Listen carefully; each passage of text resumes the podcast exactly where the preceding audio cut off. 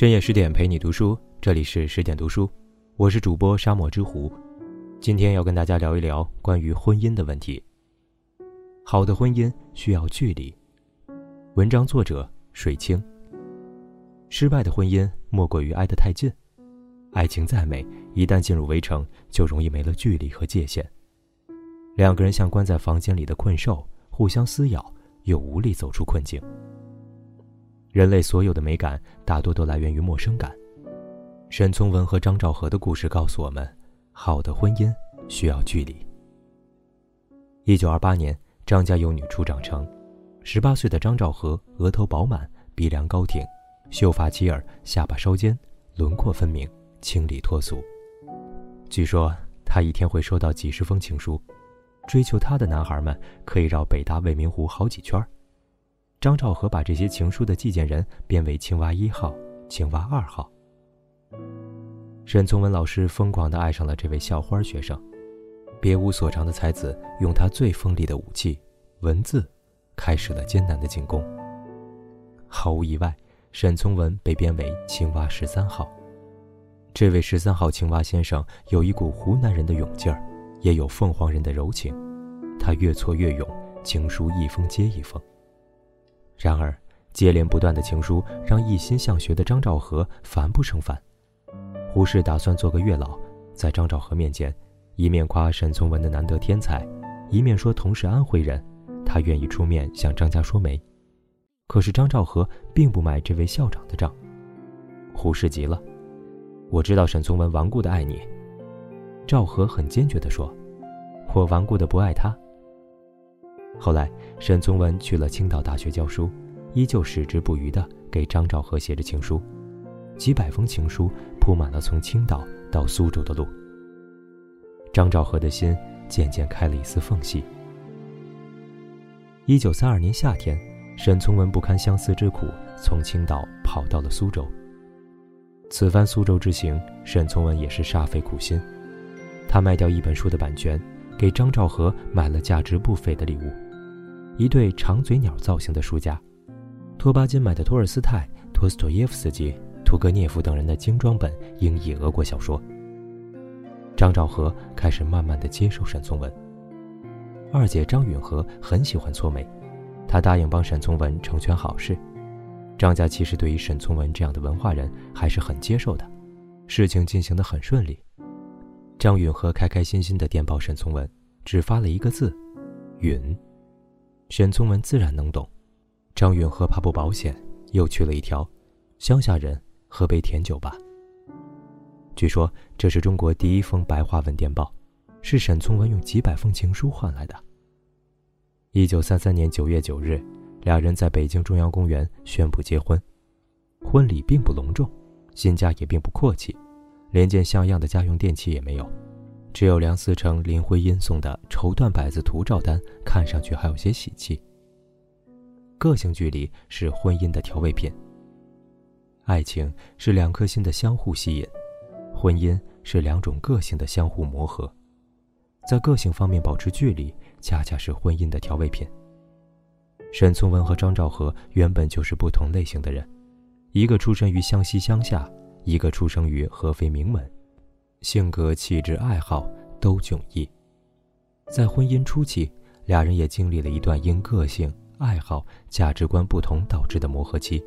从爱好上来说，沈从文喜欢听家乡的傩戏，在张兆和听来，这种咿咿呀呀的野调根本不入耳，他爱听的是优雅的昆曲。沈从文喜欢收藏古董文物一类的东西，张兆和为家里的三斗米着想，对他这个费钱的爱好颇有些气恼。说他是打肿脸充胖子，不是绅士冒充绅士。不过也难怪张兆和气恼，沈从文在实际生活中艺术气质太浓，他有时候会当掉张兆和的一些首饰，或者贴补家用，或者买古董。有一次，他当了张兆和的玉戒指，竟然把当票忘在了衣服口袋里，给洗掉了。他还爱交朋友。有时会做一些自己都拮据，但仍旧会仗义疏财帮助朋友的事儿。对于钱财，他确实有些大大咧咧。这样的事情一多，作为家庭主妇的赵和难免要气恼，说话便口不择言。婚姻中的所有矛盾、局语皆源于此。大作家也未能免俗，谁让我们都是吃五谷杂粮的肉体凡胎呢？然而，两个人没有调整好个性距离而导致的心理落差，难免让沈从文失望，让张兆和沮丧。心理学上有一个刺猬法则，主要指的是人际交往中的心理距离效应。一般情况下，人与人之间的空间距离与心理距离之间是一种倒 U 型关系。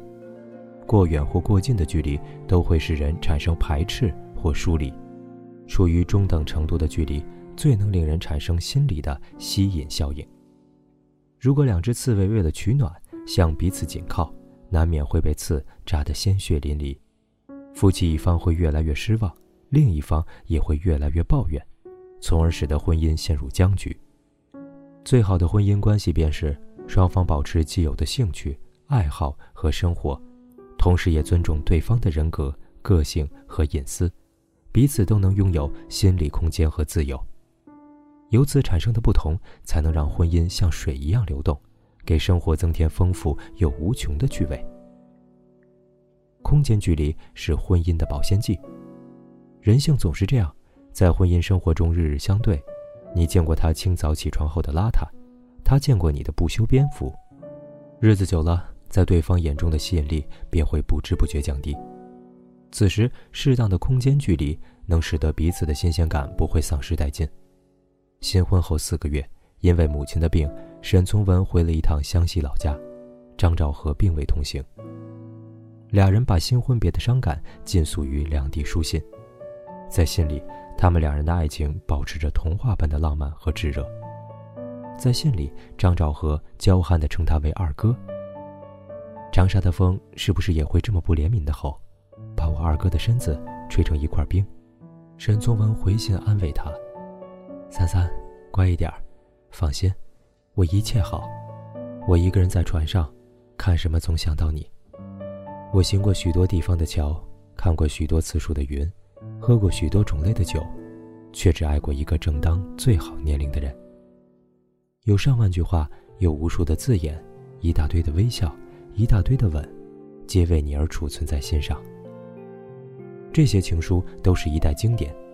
后来，沈从文把这些浓情蜜意都化成了有名的《湘行散记》。多年婚姻之后，沈从文和张兆和也曾出现过危机，但俩人很巧妙地利用空间距离化解开了。一九三七年，抗战爆发，沈从文一路难逃，最后来到西南联大教书。途中断断续续写下飘零书简，这次张兆和依旧没有跟随他。沈一直在信中催促张南下，但张以孩子太小需要照顾，和沈的作品太多不方便带走为由，坚持留在北京。沈从文的信件很密，张兆和躲在密密麻麻的信纸后面，在这位天才作家的文字中玩味品咂，独享着这份用距离维持着的浪漫和微妙距离。带来的一丝甜美。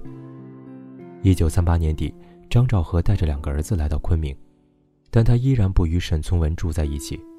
母子仨住在成贡，沈从文呢，每逢周末便小火车拖着晃一个钟头，再跨上一匹秀气的云南小马，颠十里，才到成贡县南门。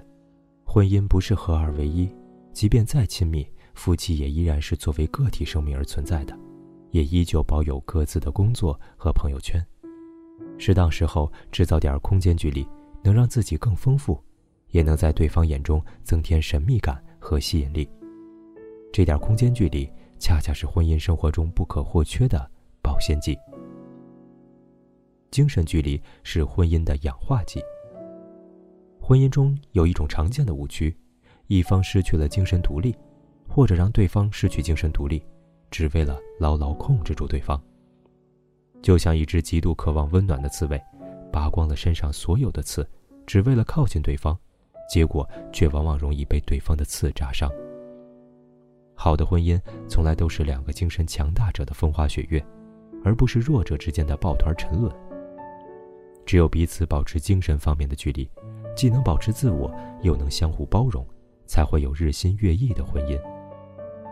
一个天才的产生极是难得。在民国时期的天才灿若星辰，有的快速凋零如流星，有的开始闪耀，终至于暗淡，有的长命不败。天才也是凡人，常人经历的生死离别一样也不会少。一九八八年五月十日，沈从文去世，张兆和开始整理沈从文的信件和文字，编成《从文家书》。